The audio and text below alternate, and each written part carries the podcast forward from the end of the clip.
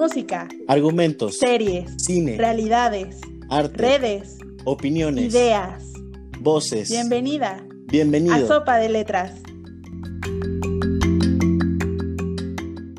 Hola a todas, todos y todes. Bienvenidos una vez más aquí a su espacio Sopa de Letras. El día de hoy tenemos un programa muy especial porque tenemos a nuestra primera invitada que estoy seguro les va a gustar muchísimo porque vamos a tocar temas muy muy interesantes.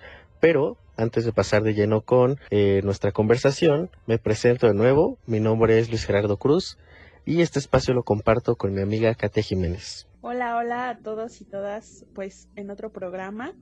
Eh, hoy vamos a tener una sopa de letras muy interesante. Estoy muy emocionada porque tenemos una gran invitada que nos va a ayudar a desmenuzar todo esto. Me atrevo a decir que empezamos con la primer palabra y sería activismo. Mm, muy bien.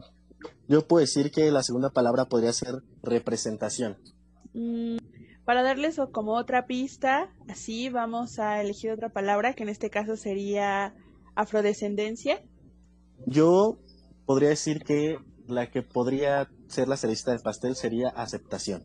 Creo que es una palabra que define muy bien como la ruta que va a tomar el programa del día de hoy. Eh, bueno, Luis, coméntanos quién está con nosotros. Bueno, yo les voy a presentar. Eh, su nombre es Scarlett Estrada. Es feminista y activista afromexicana. Tiene la licenciatura en Comunicación y Periodismo por la UNAM. También eh, hizo una licenciatura en Antropología por la Escuela Nacional de Antropología e Historia. Eh, también participa en un podcast que les invitamos que vayan a escuchar. Se llama Afrochingonas y colaboraciones de textos con un blog que se llama Afroféminas. Les presento a Scarlett. Hola, ¿cómo están todas, todos y todos el día de hoy? ¿Cómo están amigos? Muchas gracias por invitarme, estoy contenta de estar aquí con ustedes en el espacio virtual. Nosotros estamos mucho, mucho más contentos por tenerte en este espacio, que has aceptado nuestra invitación la verdad estábamos muy invitados en contactarte, en platicar contigo, porque habíamos leído y habíamos este, sabido un poco de lo que has hecho con todo esto del activismo afro. Sí, la verdad te agradecemos muchísimo que hayas aceptado nuestra invitación. Eh, apenas acabamos de crear este espacio, pues, en la distancia que, que nos exige como todo lo que está pasando.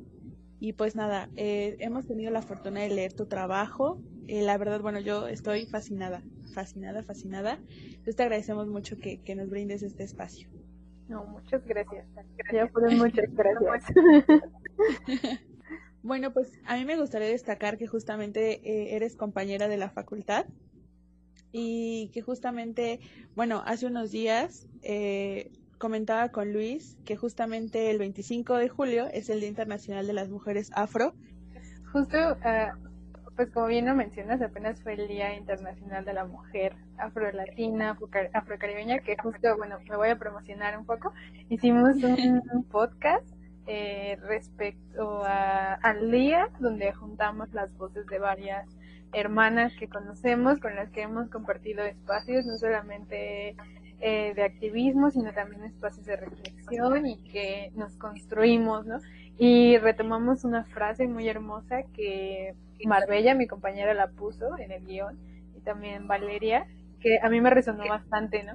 Y decía, soy porque somos.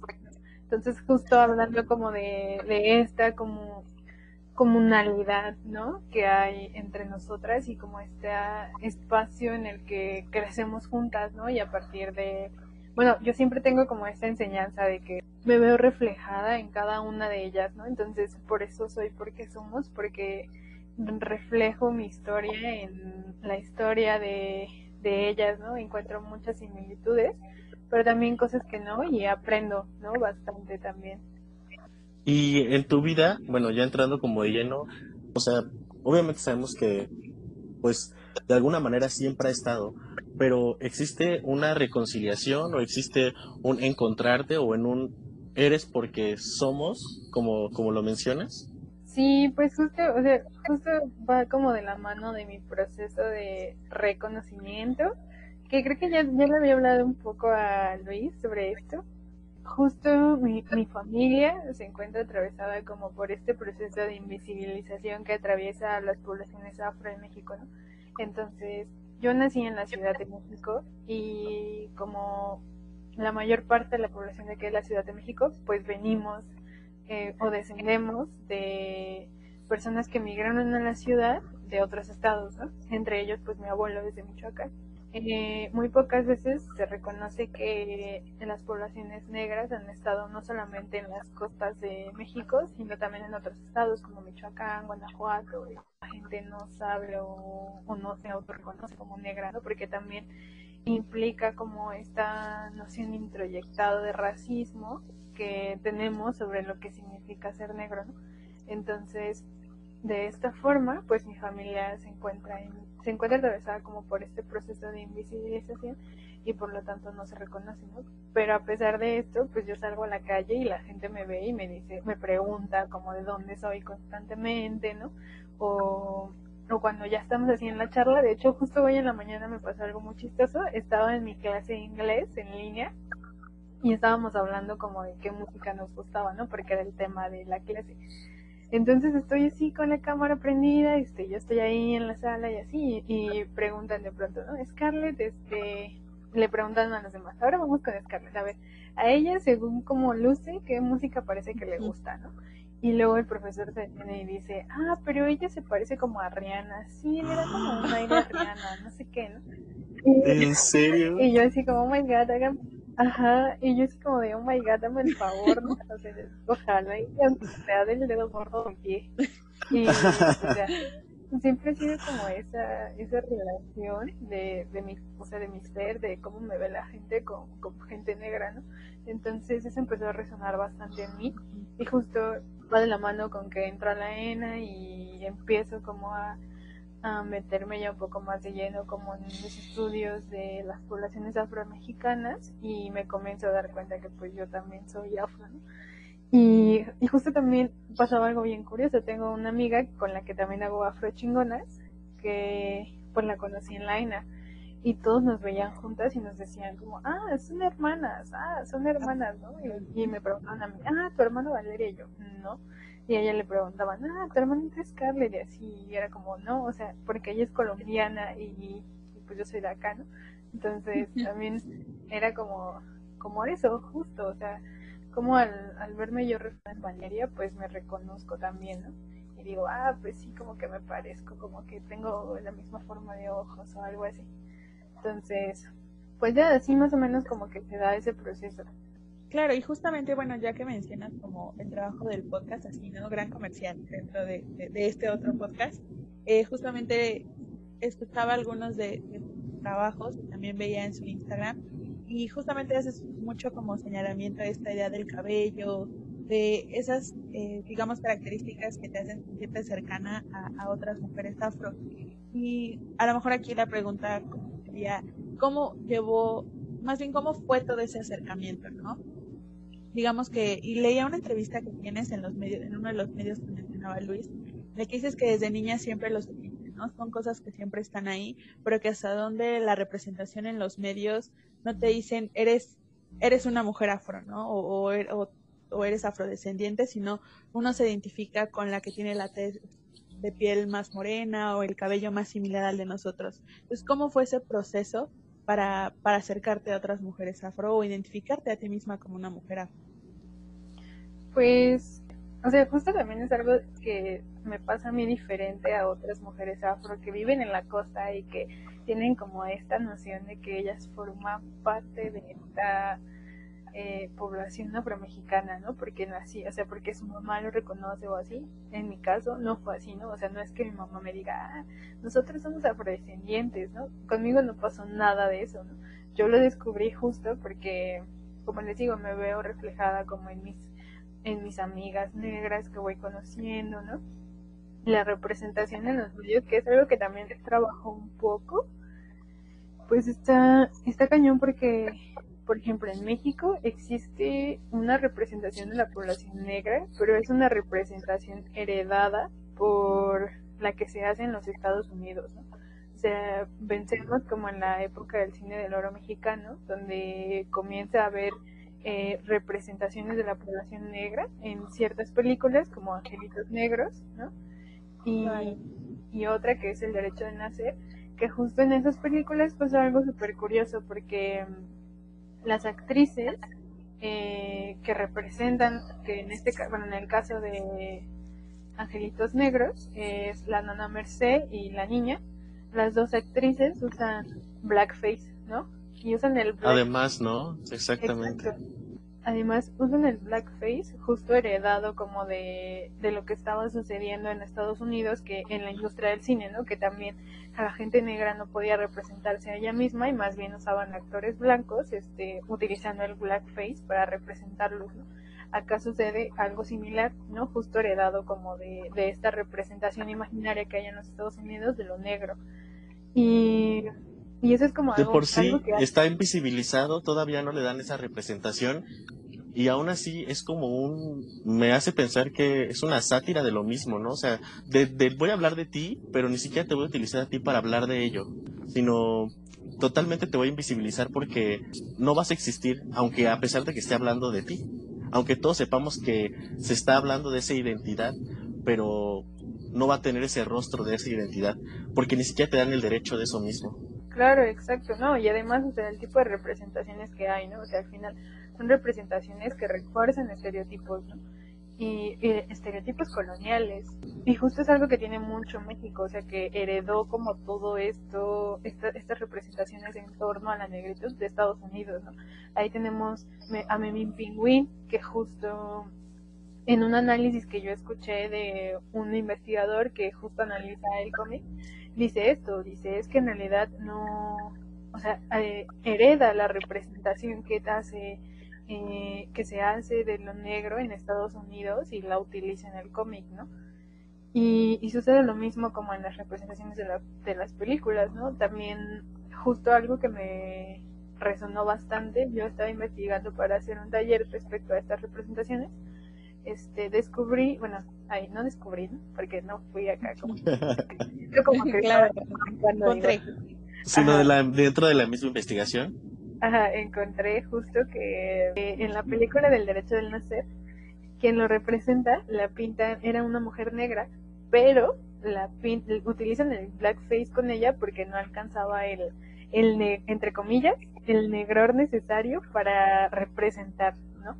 Entonces, pues está, ah. está cañón porque, o sea, porque justo que, que o sea, qué representación eh, se está dando, ¿no? Y en realidad, o sea, pienso en, en las veces en las que a mí me han dicho como, ¿cómo que tú eres negra? Tú no eres negra si no tienes la piel oscura, ¿no? Entonces, este, pues está cañón justo porque se reduce la negritud a solamente específicos tonos de piel y específicas. Exactamente. Tienes que ser lo suficientemente negro para ser, pues, eh, encasillado en algo o no tienes que ser. Eres de los negros que no son, que son más blancos para poder pues alcanzar alguna situación, ¿no? Por ejemplo, ¿qué pasa con, con las estrellas que se han eh, que, han emblanquecido su tono de piel como lo es Beyoncé, como lo es Rihanna, también Michael Jackson. Pero también creo que es muy importante resaltar en ese caso también algunas artistas que incluso han querido, eh, llamémosle, hacer más negra su piel, como el caso de Ariana Grande, o incluso los momentos en los que de manera oportunista lo llega a hacer Kim Kardashian, ¿no? Claro. Esta idea de que, o sea, sí hay un lado eh, contrario en el que deciden hacerse más blancas, pero también quienes han decidido hacerse más, eh, pues sí, a lo mejor no sé si es el, término correcto, más negras, porque es lo que está de moda. Creo que incluso apenas, y muy de la mano con lo que decías, ¿no? Lo que acaba de pasar con la película de Gone with the Wind, si no me equivoco, la que quitaron de HBO, porque justamente, ¿no?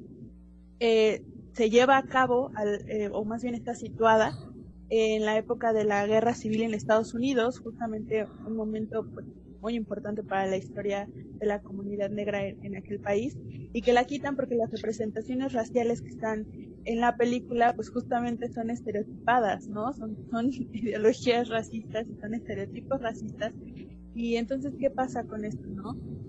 Creo que muchas veces hablamos como de, ay, lo que pasa allá, lo que pasa allá, pero los ejemplos que acabas de dar de cine mexicano y de un cine que para muchos es intocable, son justamente eso, representaciones racistas. Claro, o sea, y, y que al final solamente se quedan ahí, ¿no? O sea, pensemos como en el cine que se está haciendo también, y, y que justo, o sea, al final, o sea, piensan no solamente como en el cine comercial, sino también en el cine independiente. O sea, justo salió La Negrada, que fue como una peli documental de la población afro, ¿no? Pero justo los diferentes comentarios que hizo el director de la película respecto a las poblaciones afro hizo que mucha gente se enojara, ¿no? Porque si fueron comentarios como de, ah, me dijeron que mientras más me, metiera de comunidad, más negros y salvajes iba a encontrar, ¿no? O cosas por el estilo. Ah. O sea que justo tú dices, estos son espacios, pero ¿qué tipo de espacios? no Espacios que no reivindican ni, ni muestran las cosas tal como son, ¿no? Y, y también pienso como para el otro lado, ¿no? Por lo comercial, donde pues se sigue como recayendo en estos estereotipos, ¿no? Que no solamente muestran a las personas afro como lo peor, sino también a las personas indígenas, ¿no? Claro, que no tienen una visión empática, sino prejuiciosa, sino que no entran desde el lado en el querer, en, no entender o acercarme para, para aprender, sino me acerco para, para estereotipar y para enjuiciar ese, eso que ya está hecho. Eh, nada más para decir, sí, efectivamente así pasa. Así es porque yo también lo vi. Yo me atrevería decir que incluso es porque entran desde esta esfera del privilegio y desde esta idea de la superioridad en la que no voy a documentar una parte de su realidad o una parte de la manera en la que viven, sino voy a juzgar con mi lente privilegiado blanco a ver qué veo y qué al final de cuentas perpetúa mi pensamiento y mis prejuicios sobre esas comunidades, ¿no? Lo dices muy bien porque también pasa con... Y justamente ahorita que mencionabas el cine, recuerdo mucho películas como María Isabel, ¿no? Donde igual es una mujer pobre de campo que está interpretada por Silvia Pinal, ¿no? Y a la que justamente le celebran que es lo suficientemente blanca como para tener a la niña blanca, ¿no? Y es como, tenemos otro caso igual sobre María Isabel, donde la interpreta otra actriz que no tiene una ascendencia indígena y, es esta idea, ¿no? Y podremos seguir y seguir y seguir, porque el cine también tiene esas representaciones y esos prejuicios con la comunidad indígena, hasta lo mejor que llegan personajes o como los que se interpretan en Roma, ¿no? Que tenemos el ejemplo de Yalitza Aparicio, que ya cuando llega una persona morena a la pantalla grande ya dices que ella no te representa a ti, que no todas somos ella. No, porque tienen el prejuicio de que todas las indígenas, si van a presentar a una protagonista, entre comillas, indígena, tiene que ser la indígena bonita, la indígena que tiene ojos grandes, que es una María Félix o una Silvia Pinal que a final de cuentas le puedes poner un rebozo y puedes decir que es indígena, pero que no molesta porque pues llora, sufre, pero... No, y aparte que creo que son rasgos como más cercanos a la belleza como hegemónica aceptada, ¿no? Sí, totalmente.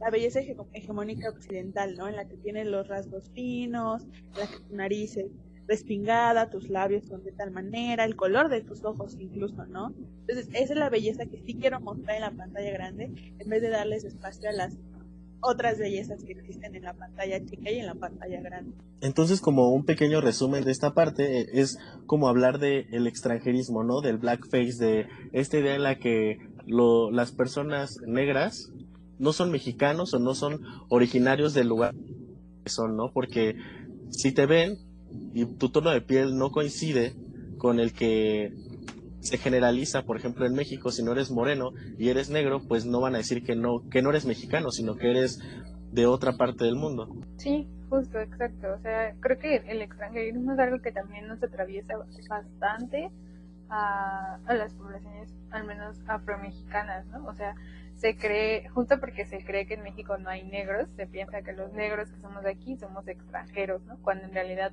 no, nada que ver. Por otro lado, eh, hay, hay una noción de negritud que hegemónica también, ¿no? O sea, que se cree que debe de ser de cierta forma, cuando en realidad, pues, al menos en el caso de México, no aplica del todo, ¿no? Porque justo hay, hay gente que en la Costa Chica o en otros lugares eh, de la misma población afro que yo conozco, que son de piel oscura y tienen el cabello lacio, ¿no? O o diferentes rasgos fenotípicos, ¿no? O sea, y justo pensando en que la negritud no se puede solamente reducir como a los aspectos biológicos ni estos esencialismos, ¿no? De, color de la piel o etcétera, o el cabello. Y aquí hace falta muchísimo, perdón, hace falta muchísimo, pues, eh, entre comillas, lo social, ¿no? Entender que, que no se reduce a un estereotipo este biológico de cómo se debe ver, sino que hay personas que a pesar de que no tengan todas las características o cumplan solamente con algunas, pues eh, tienen la cultura, tienen parte de eso en su vida porque han convivido con eso toda la vida o al contrario se los han quitado a pesar de que de que su mismo físico lo represente. Sí, exacto, totalmente de acuerdo. Quería pasar con eh, la parte en la que el, sobre los estudios que ha hecho Scarlett sobre la exotización y, y hipersexualización de las mujeres afro en ¿Es en la industria?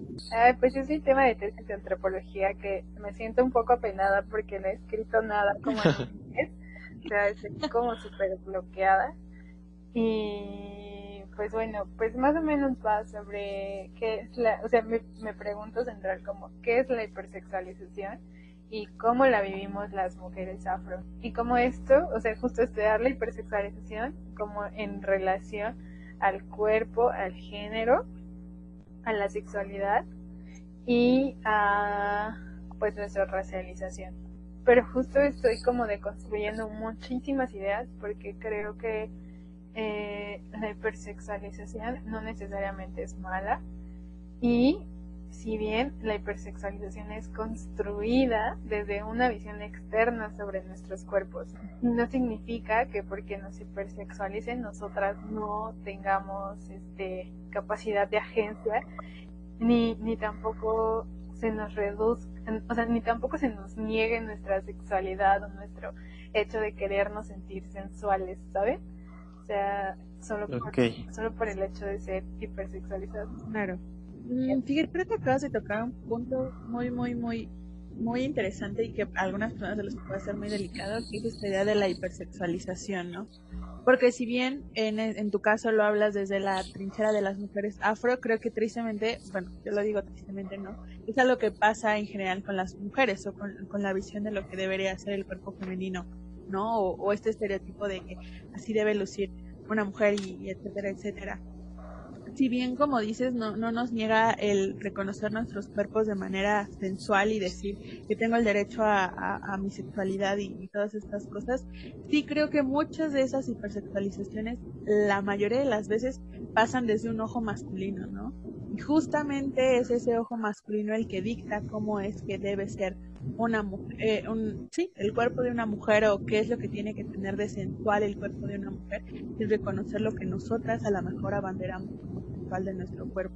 Entonces, yo creo que si pudiera decir como que hay un detalle en la hipersexualización, sería justamente cuando es visto desde un ojo totalmente masculino y ajeno a, a, a nuestros cuerpos, ¿no? Y blanco también, ¿no? O sea, justo, Exacto. justo pensar eso, o sea, no me acuerdo bien TikTok, ah, donde una chica dijo así fuentes Ajá, bueno, o sea, pero es que la escuché de una chica que me resonó bastante, ¿no? Dijo así, pues yo no tengo la culpa de que me sexualicen o me hipersexualicen, ¿no? Pero no, no porque lo hagas voy a dejar de sentirme sexual o enseñar el culo si quiero en Instagram, ¿no? Porque al final de cuentas van a ser opiniones externas que pues van a seguir siendo eso, externo a ti. Sí, yo creo que, como bien dice Scarlett, ¿no? Es ya la visión eh, la que va a deconstruir justamente lo que tú hagas, ¿no? Es como retomando ese tema, todas estas memes, entre comillas, que se quejan de las mujeres que comparten fotos de su culo y, ay, es que me gustó mi cabello y quería compartirlo. Bueno, hay muchísimas mujeres a las que nos gustó mucho reconocer nuestros cuerpos, ¿no? Y aceptarlos tal y como son y abrazarlos y no decir, lo voy a odiar por la manera en la que tú lo miras o en la que tú haces las cosas. Exacto, perdón que te interrumpa. No, no, adelante. Es que justo tocaste algo que para mí es importante, o sea, esto del culo neta para mí, para mí me atraviesa bastante, yo tengo un culo grande y justo fue como objeto de, de ciertas violencias en mi adolescencia, ¿no? O sea, me intentaban tocar, pasé de todo. ¿No? Y, y a veces me sentí mal por tener un culo grande, pero pues ahorita ya digo, ay, X, o sea, no tengo que pedir perdón por esta cosa, o sea, que me cargo detrás, ¿no? Y, por esta belleza y lo acepto y me gusta tomarme fotos Claro. y me gusta subirlas y así, ¿no? O sea, y, y justo no porque me hipersexualicen yo lo voy a esconder o, o voy a quererme rebanar las nalgas, ¿no? Porque pues no.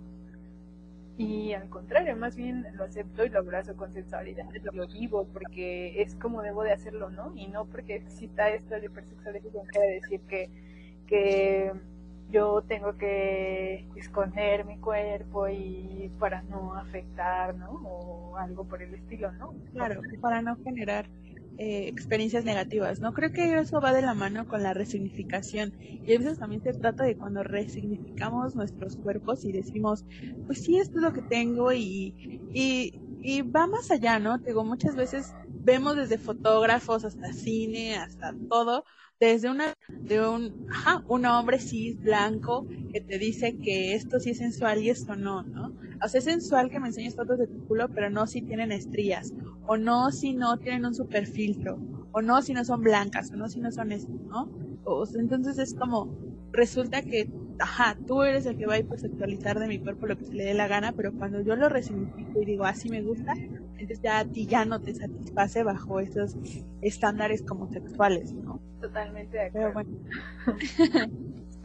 haciendo una pregunta como más este directo sobre esto mismo, eh, leía que no solamente era pues por las características del cuerpo, sino que resignificar hablaba de, de una forma de, pues sí, de la cultura de, bueno, lo que leí y lo que vi en el Instagram de Afrochingonas es que una parte muy, que me pareció muy bonita era como el reconciliarse con el propio cabello, ¿no? Con esta idea de, de, de no ocultarlo, de hacerlo libre, de trenzarlo, porque eso tiene un significado para, para cada una de ustedes. Sí, claro. O sea, también justo como el, el, el repensar como todo, todo esto que se nos ha dicho que está mal o, o que está bien, ¿no?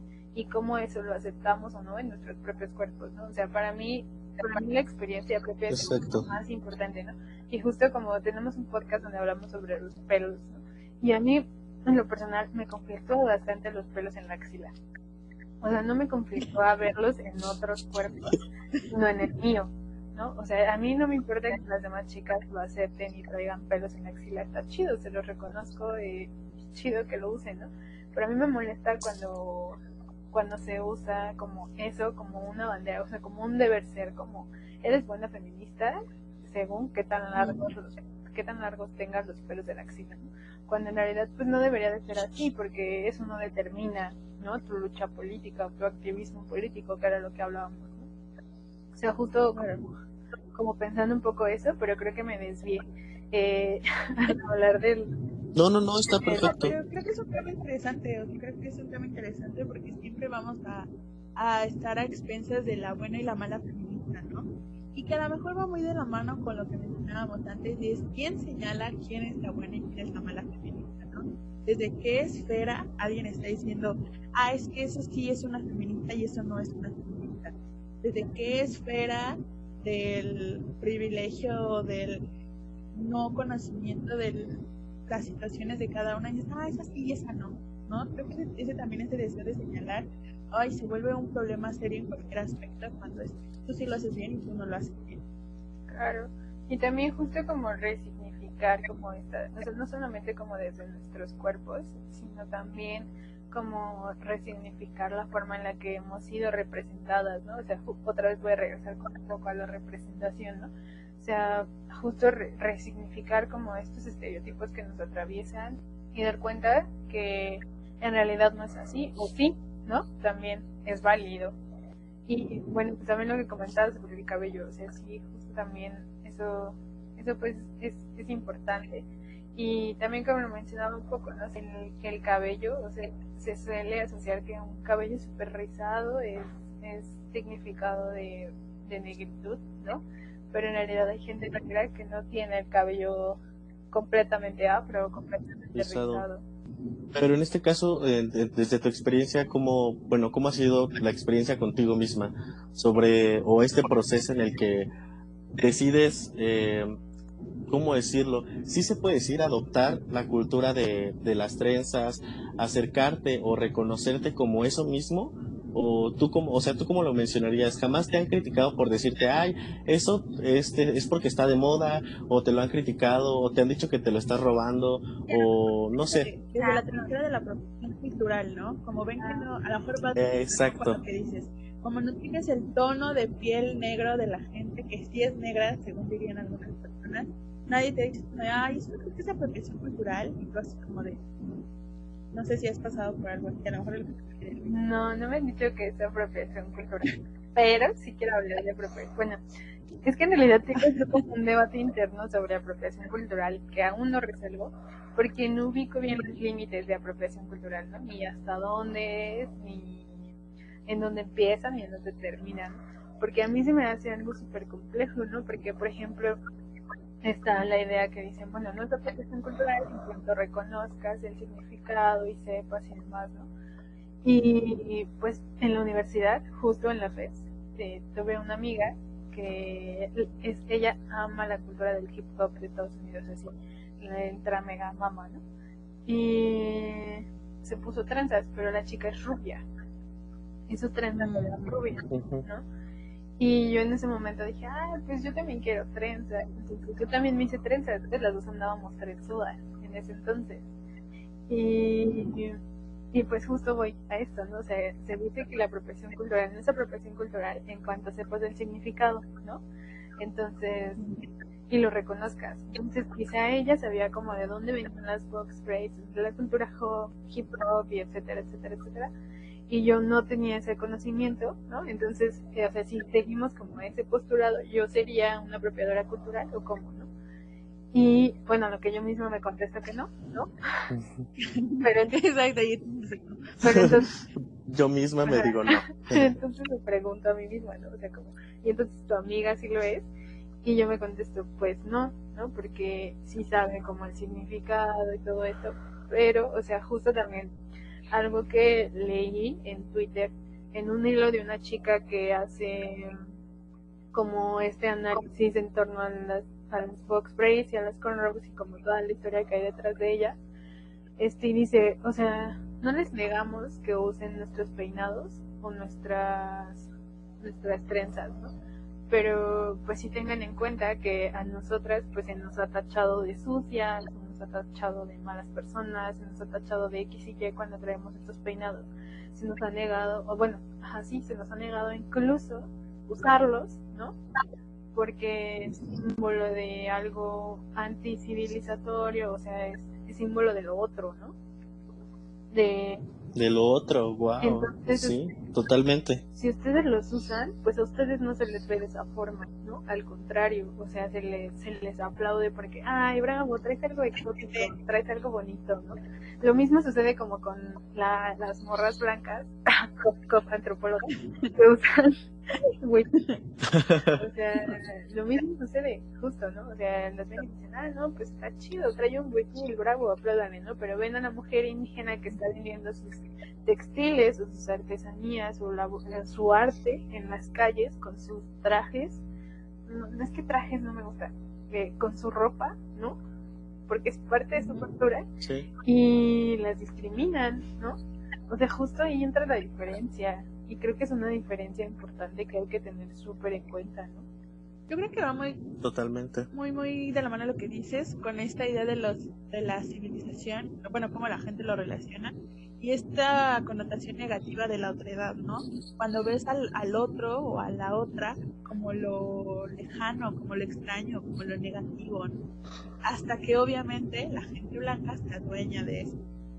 A lo mejor creo que nadie aquí tiene como la noción muy clara de, de, hasta dónde llegan los límites de la protección cultural. Digo, la verdad, dudo, dudo que lo tengamos, pero yo sí creo que en algún punto el que las mujeres blancas utilicen el tipo de cabello o incluso la forma de vestir, todo ese tipo de cosas que a lo mejor en algún punto fueron distintivas de la comunidad afro, y que ya no, la nueva tendencia en trenzas, la nueva tendencia en uñas, la nueva tendencia es que todas las fotografías sean justamente de gente blanca utilizándolas, se vuelve un, ah, o sea, hasta que tú lo legitimas, entre comillas, ya es permisible para todos, ¿no? Sea, más allá si a lo mejor está bien o mal que lo utilicen, y es hasta donde la misma, los mismos medios y la misma agenda les va a decir, ah, bueno, como ya no lo usan, ya lo podemos usar todos, todas y es que la misma agenda legitima que ahora sí ya lo puedes usar, mientras a las personas que realmente iniciaron con esto, se les va a seguir en y diciendo, no, no me convence la forma en la que tú lo Claro.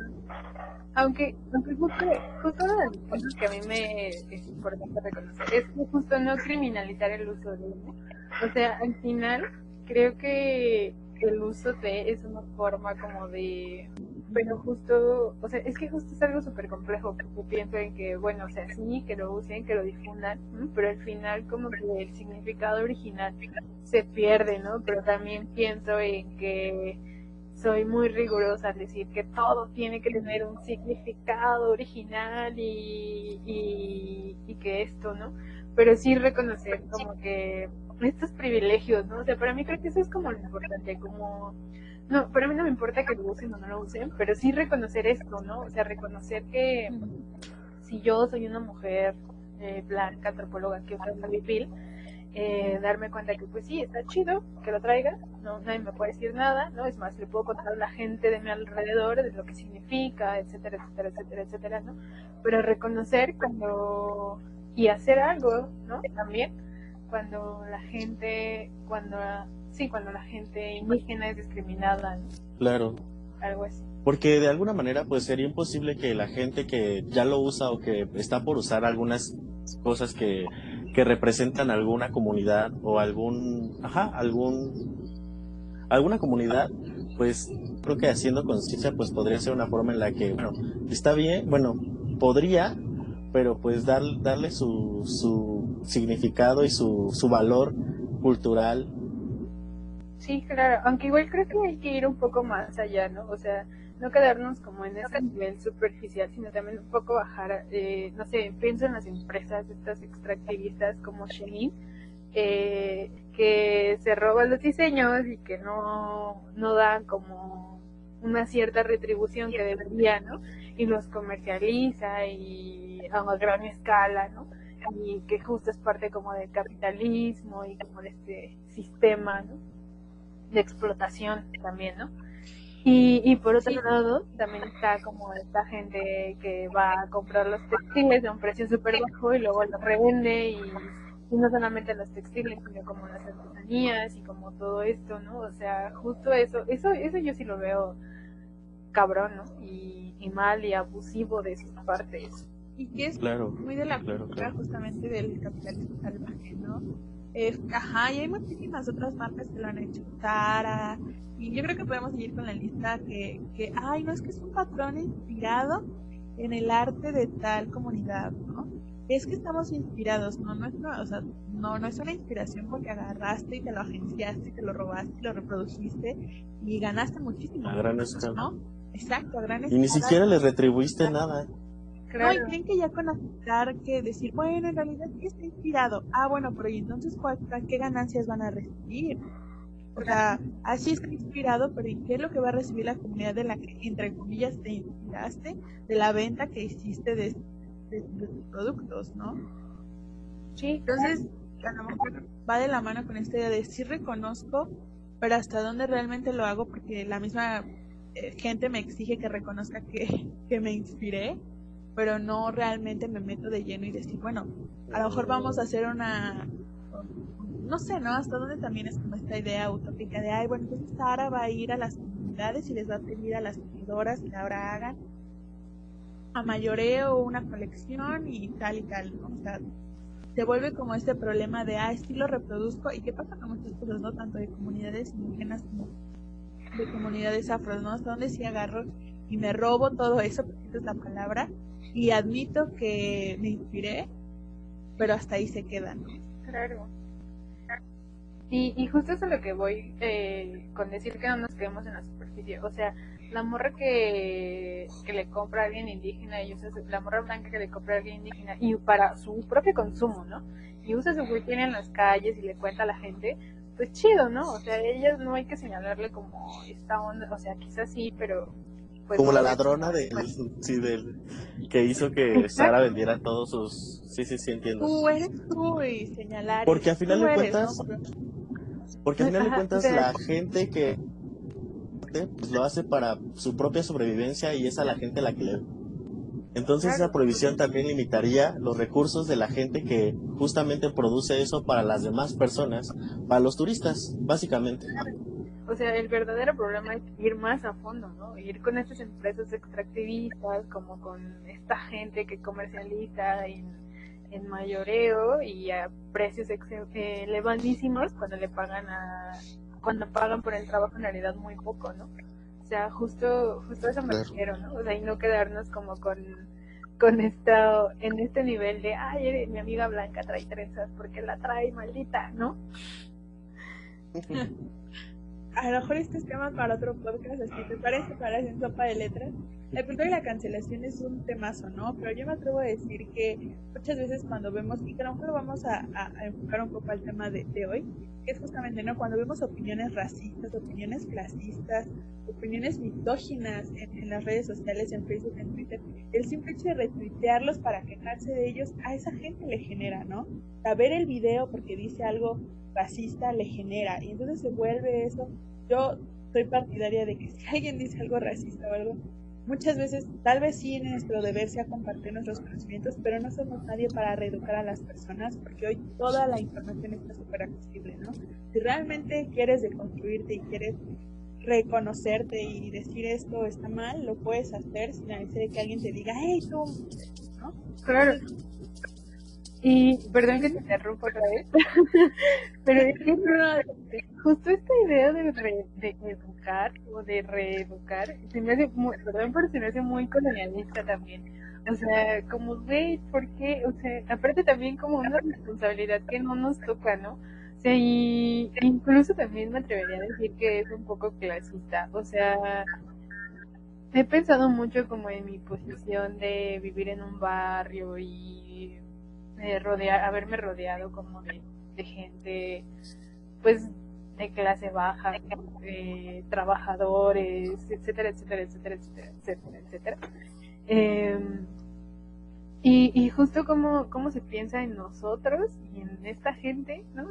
Que clase baja, como los, los culpables, ¿no? Como los de, ah, como no están mal educados, hay que educarlos y esa es la población que hay que, porque es la, la población que reproduce y que, etcétera, etcétera, etcétera, etcétera, un largo etcétera, ¿no? Y pues no sé, o sea, me pongo a pensar muchísimo en eso y digo, o sea, sí, pero pues también cuánto clasismo no esconde eso, ¿no? Cuando en realidad el sistema educativo es una mierda, ¿no? Cuando, si no tienes acceso a educación, eh, no sé, privada, entre comillas, ¿no? Porque tampoco garantiza que seas una buena persona. Y, Exacto. Este, pues no, no tienes acceso a ciertas cosas, ¿no? O, o etcétera. O también el contexto, ¿no? En el que, que se desarrollan las cosas. Pero pues también pienso en que hay gente de acá del barrio, de, de, la, de la comunidad acá donde se baila cumbia rebajada y hay sonideros, este, y perreo bien puerco, eh, que, no necesitan ir a la escuela para saber cuando, o sea, justo para, para no discriminar o para no, no ser racistas, ¿no? O, o ser machistas, ¿no? Sí, esta idea directa de que la ignorancia o digamos el analfabetismo está ligado directamente con el machismo, cuando hay un montón de gente con doctorado y maestría que es una racista, clasista, misógina y homófoba, ¿no? Volvemos al tema que tocamos al principio, ¿no? De señalar y decir, tú eres bueno, tú eres mala, tú eres buena feminista, mala feminista, tú eres racista, tú eres racista, o sea, al final de cuentas somos capaces de identificar lo que está pasando y obviamente, como bien dijiste, ¿no? Es identificar lo que va más allá y decir algo aquí no me cuadra, pero también tenemos que saber decir, yo no soy un experto en el tema y no sé hasta dónde los límites llegan y dónde empieza y dónde termina. Eso, eso creo que es muy importante y lo recalcaste en todos los temas, en todos los temas. Claro, porque estamos en procesos, o sea, Eso es algo que me ha quedado súper claro. Y, y, y más conmigo misma. Yo a veces conmigo misma soy súper dura y me comparo mucho con mis colegas, hermanos. Y digo, ah, pues ellos ya hacen esta reflexión y llegaron a estas conclusiones y lo dicen en sus lives y lo expresan y así. Y yo digo, pero ¿por qué no? Y me pongo ansiosa porque yo todavía no llego a esa conclusión. Y es porque, primero, no tengo la edad de ellos, de ellas y de ellas, ¿no? No tengo las mismas experiencias, no etcétera. O sea, mi contexto es completamente diferente y es totalmente válido también. O sea, no por eso significa que son menos o son más o etcétera. Simplemente... Simplemente estás a un tiempo distinto en el que tú tienes tus propias reflexiones desde tu propia perspectiva. Claro, y lo mismo con cada uno de nosotras, nosotros y nosotres, ¿no? O sea, y eso es algo súper importante, ¿no? Agradecemos a Scarlett por tu tiempo, por tus, por tus experiencias, por tus reflexiones, por tus palabras, por estar aquí con nosotros compartiendo un poco de toda, de toda esta experiencia y, y de, de, todo el ser, el ser de, de, poder expresarte y poder pues comunicarnos un poco de lo que has vivido y de lo que has hecho para ti, para todos y todas y todos los que te estamos escuchando. No, pues muchas gracias a ustedes por invitarme, en verdad que es muy bonito compartir con colegas de la universidad, así es hermoso acá, es Aragón Rifa. Uh, eh, uh, neta, sí, es, es, muy chido poder hablar con ustedes y, y pues nada, nada más, déjenme ser. Bueno, y pues también invitar a quien nos esté escuchando a escuchar el podcast de Afro Chingonas. La verdad es que como alguien que ya lo consumió les puedo decir que vale muchísimo la pena y pues que se acerquen a estas redes sociales, que se acerquen a su Instagram, que amplíen un poco más todas estas visiones que hay y que aprendamos cómo identificar estas otras realidades. Muchísimas gracias Scarlett, una super conversación y pues esperamos que después podamos seguir hablando de otras cosas.